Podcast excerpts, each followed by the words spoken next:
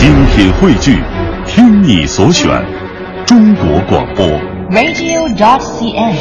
各大应用市场均可下载。品中华文化精髓，颂华夏历代风雅。欢迎大家收听《中华风雅颂》。大家好，我是郑博。大家好，我是君阳。今天的节目呢，我们将和大家一起来说一说昆曲的人文美。首先走入人文中华。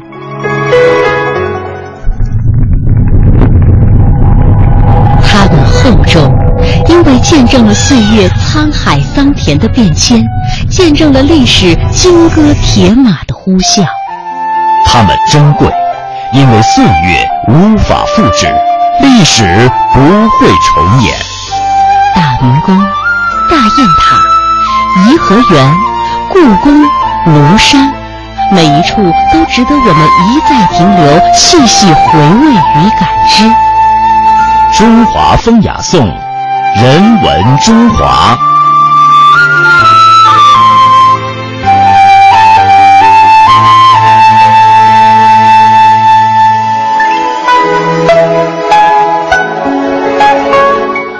世界上有很多伟大的民族，都有一种极其精致、极其高雅的表演艺术，深刻地表现出了那个民族的精神与心声。比方说，希腊人有悲剧，呃，意大利人有歌剧，俄国人有芭蕾，英国人有莎士比亚的戏剧。这些雅乐呢，往往都是他们民族骄傲与自信的源泉。而我们中国人的雅乐，正是有着六百多年不朽传奇的昆曲。接下来，我们先听一段昆曲的经典剧目《桃花扇》的选段。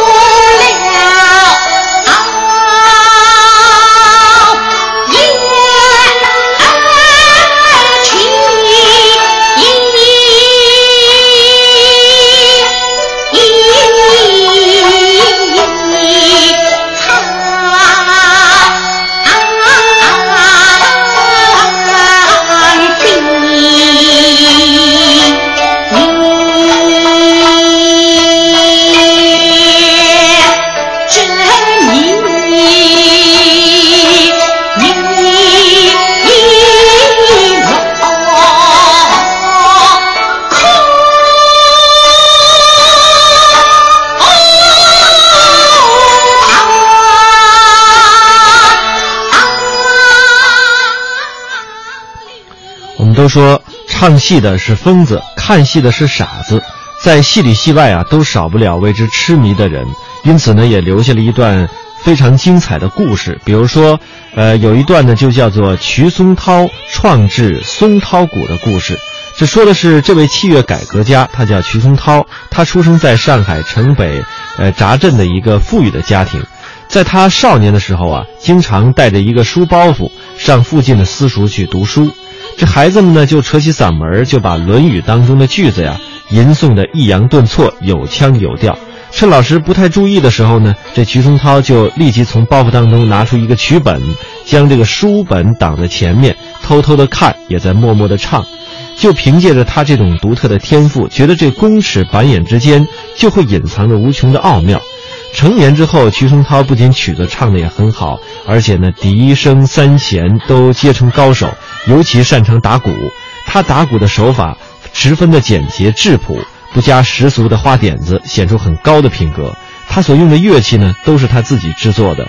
呃，他嫌一些旧鼓啊音色比较稚重，经过他自己潜心的研究呢，终于制造出一种新鼓，是扁体纤腹，反质轻而薄，发出这种清越的声音。他用自己的名字就把它称作是松涛板鼓。很快，很多的戏班全都仿制，也采用了他的这个板鼓。他呢，也是沉迷于在这个昆曲的音乐当中，其他他没有别的爱好。他不懂经济之道，很少和人进行交流说话。呃，万贯家财呢，由于此呢也是耗尽了。晚年的时候，他只能靠。靠一把竹子来这个削竹谋生，这一副鼓呢，也就卖一百多文钱，就此而已。哎，清代的呃著名的清曲家《纳书迎曲谱》的编定者叶唐给予了他最好的评价。一次以曲会友，叶唐听了瞿松涛的歌唱演奏，对子弟们说：“你们的本领仅能乐识，而松涛先生是足以明示的。”昆剧舞台艺术当中的音乐唱腔，明代的徐文长就说：“它美丽悠远，听之最足荡人。”直到今天，京剧界还传颂着这个故事。在很多的方面，衡量一个京剧演员的准则，依旧和昆曲当中提到的唱念做打的要求是一致的。也就是说，艺术成就的标准是大致相同的。学习昆曲也是京剧演员的必修课。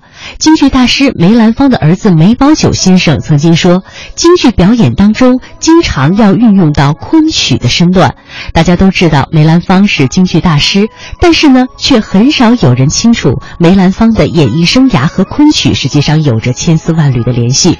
在北京，呃，北京有一个广和剧场，这其实是梅兰芳第一次登台亮相的地方。在一九零四年，十岁的梅兰芳在这里演出的剧目就是昆曲《长生殿》。不过，在他成名以前，梅兰芳却没有系统的学习过昆曲。在一九一四年，处于艺术生涯上升阶段的梅兰芳，专心学习了三十多出昆曲，之后呢，就开始陆续登台演出昆曲了。梅兰芳这段时期，他所演出的昆曲的剧目有《断桥》。思凡、琴挑、闹学等等，很多都成了他日后的代表作品。不仅如此，他还将昆曲当中的很多的表演元素也带入了他对京剧的创新当中。对于昆曲的长处，梅兰芳也有着深刻的认识。我们来听听梅兰芳先生的儿子梅葆玖以及众位戏曲研究学者们的回忆。这这就是影爪吧？这出来以后。你比方说学昆曲的时候，你学思凡的时候，他这影爪一出来，很多身段，你看这波，然后这么一看，甩也好，是一个、两个、三个，再一看啊，这么也好，那这些东西都是昆曲里的必必修课。那这些东西你要不学的话，等到你排到京剧、太上外传、洛神用的时候，实际上这都是都是他的身段的元素。梅大师生前说的，学了昆曲以后，咱们。在京剧再演京剧就得心应手了。你要再排什么《洛神》了，排什么《太神外传》了，那你太阔了。你这个身段你怎么用，只要你合适，你怎么用都是都是好看的。梅兰芳的一生都和昆曲有着难解的情缘。一九四五年，还是昆曲宣布了这位梅陵王的复出。就在上海演演昆曲，跟于正飞两人演昆曲。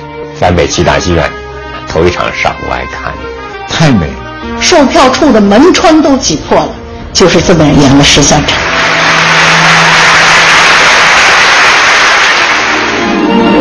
梅兰芳和于振飞同为跨越昆曲与京剧的艺术大师，他们的这次合作也传为佳话。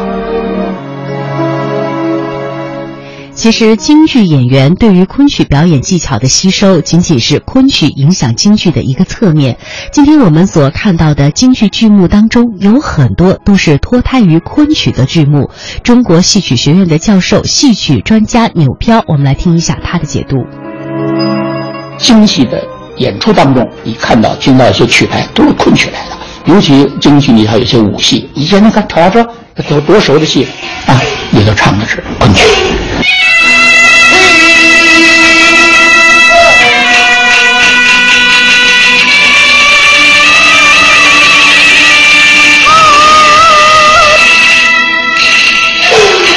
一边唱一边打，唱的就是打的内容，打的就是唱的那词儿。只有这个用昆牌子唱，他才能够这个打跟这个唱结合起来，能达到这个协和了。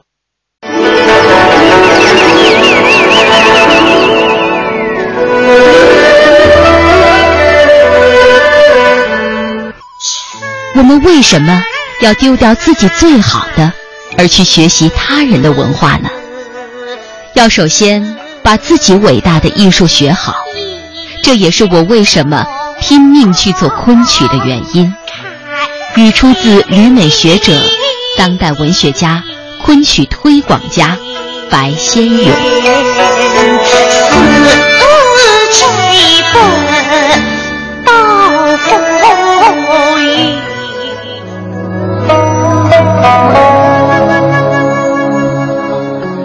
中国戏曲的神奇因子，就是通过一代代的艺人口口相传，跨越了不同的时代、不同的剧种，就这样顽强地流传了下来。殊不知，黄梅戏的领军人物严凤英，她也是经过昆曲的滋养的。在一九六一年，由严凤英主演的电影《牛郎织女》上映了。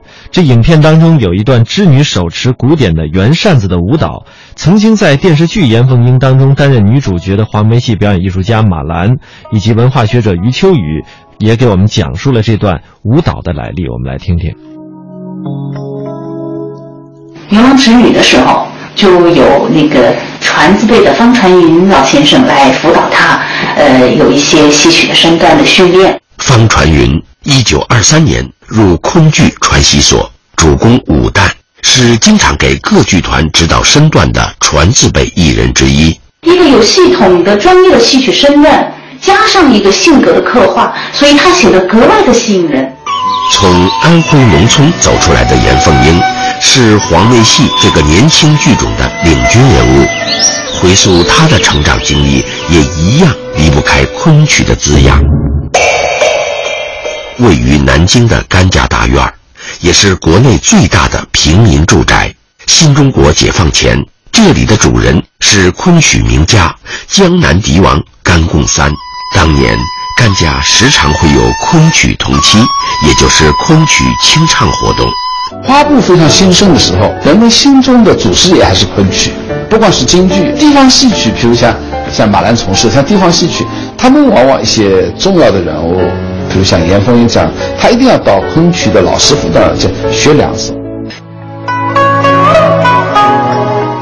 在上个世纪四十年代，严凤英流落到南京，结识了甘家老四甘律之。甘律之将严凤英引荐给了自己的父亲昆曲名家甘贡三。来听听众多戏曲研究专家讲述的这段故事。甘老啊，啊有那么好的演员，我都不知不相信，就把他找去看看。他嗓子很好，一一呃唱了一出以后，学了两句，唱了一出，你觉得哎嗓子挺好，我外公就发现他了，就叫他他儿子干律之了，还有这个这个女儿啊，就跟他说昆曲，开始吧。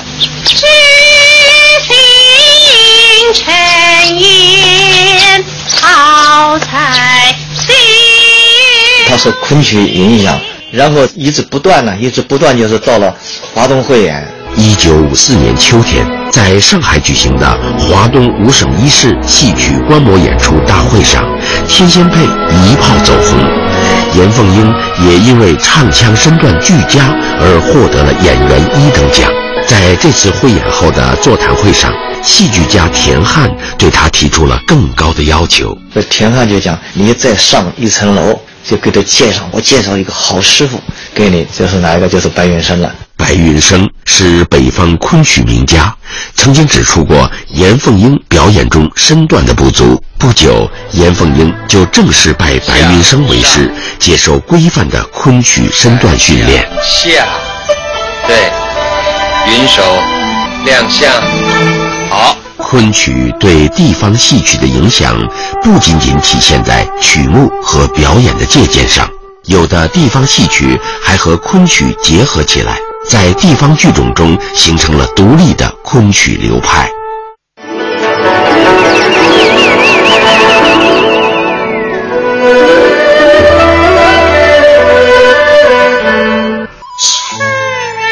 大家看昆曲会发现。几千年的浩荡沧桑，一个人的命运起落，有可能都凝聚于一时一地，展现在一个空空的舞台之上。昆曲之美是一种虚拟之美、写意之美，是人的幻化之美在想象中共同完成的延伸。语出自学者于丹。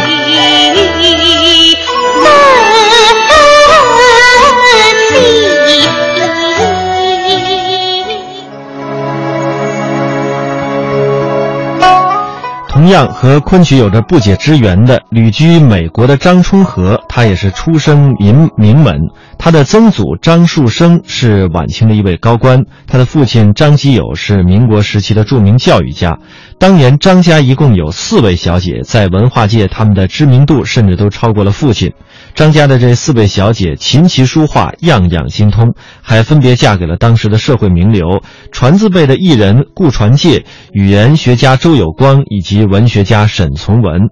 那么老四张充和则嫁给了当年在清华任教的德意美籍汉学家傅汉思。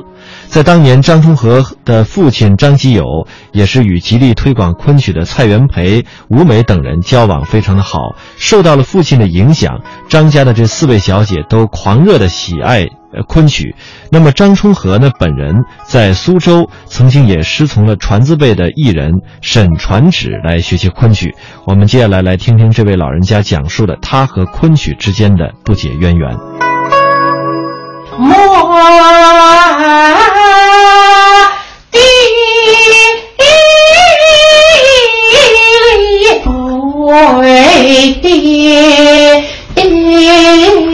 到美国来，有时候嗯，就是一个人在演也是，但是没有人吹笛子，那我自己吹，吹到 recording 卡拉 OK，是是是这样的，只有一个只有一个笛子。我我到美国来，我带我自己的戏装，因为我们有成套成套戏装戏箱子。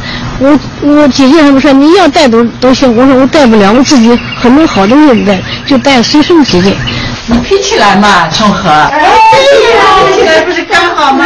对对对，这全部都是飞起来。那东西我脸上不行。没关系，不知道不知道。他这个你的这个东西，弄一个字，弄一个字，眼镜拿掉，然后做一个姿势。梦回对光，他他一个出生了，这样是吧？啊对，梦回。张春和一九四八年旅居美国，多年来。她和丈夫先后在美国、加拿大、法国和港台等地的二十三所大学以及各种学术场合讲授示范昆曲。虽然大半生在美国度过，但张崇和一生痴缠昆曲，终身不渝。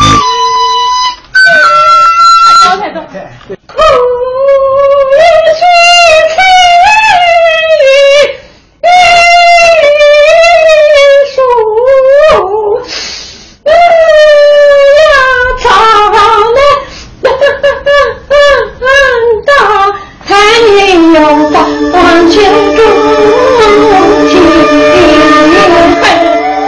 九四八年，当张充和还生活在中国时，曾在重庆和传字辈艺人同台演出过。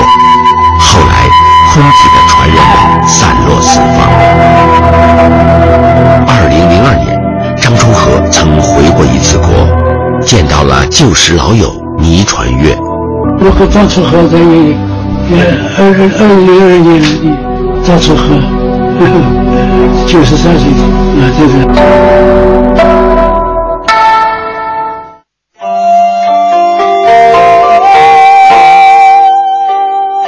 我们的民族文化中，唐诗、书法、昆曲是中国人三种痴迷。语出自文化学者余秋雨。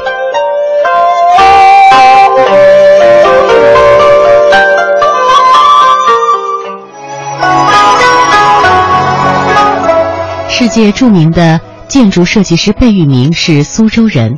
两千零六年十月，他重返故乡，参加了由他本人设计的苏州博物馆新馆的落成典礼。苏州博物馆新馆紧邻国家重点文物保护单位中王府和世界文化遗产拙政园，与贝加祠堂所在的狮子林也离得不远。上个世纪初，狮子林还是贝家的产业，狮子林里的贝家大小都能够读取。贝聿铭的叔父贝敬梅先生是苏州昆曲曲家当中的全才。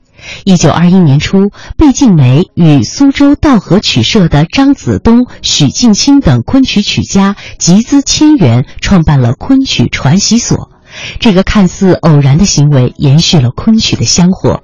接下来，我们将通过一个短的音频来了解一下贝氏家族和昆曲之间的故事。华坞大街，位于苏州城西北部。八十多年前，这里是一个私家花园，叫做五亩园。现在已经很少有人知晓了。然而，在昆曲界，五亩园却是鼎鼎有名。五亩园就是昆剧传习所的校址，它是贝静梅先生的家产。这个现在在哪里？这个园就在这个传字辈艺人倪传月画的五亩原图。呃，那个时候我今年十四岁，啊，我的父亲死了，家庭困难。那么这个去去传习所呢，就是这个招生呢，就是公益传授，吃饭啊，传授不收钱，学费又不收。我到传习所呢，就是这么个情况地去的。哎，一九二一年已经开学了，我是我辞毕不八届进去，那个是他们这个招生呢，呃，陆续陆续，啊，到到到一到一九二二年，差不多就是五十个人，四十几个人，四十多个人，哎哎。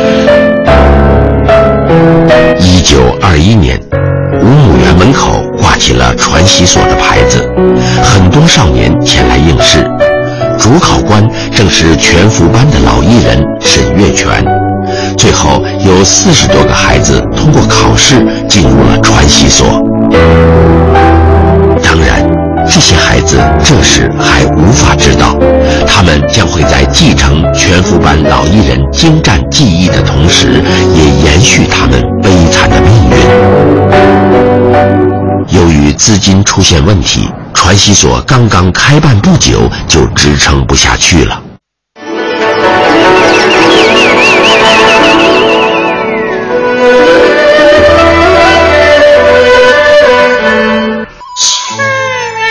大家看昆曲会发现，几千年的浩荡沧桑，一个人的命运起落，有可能都凝聚于一时一地，展现在。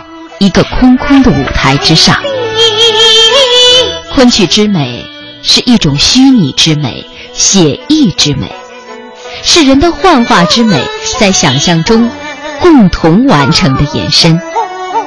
语出自学者于丹。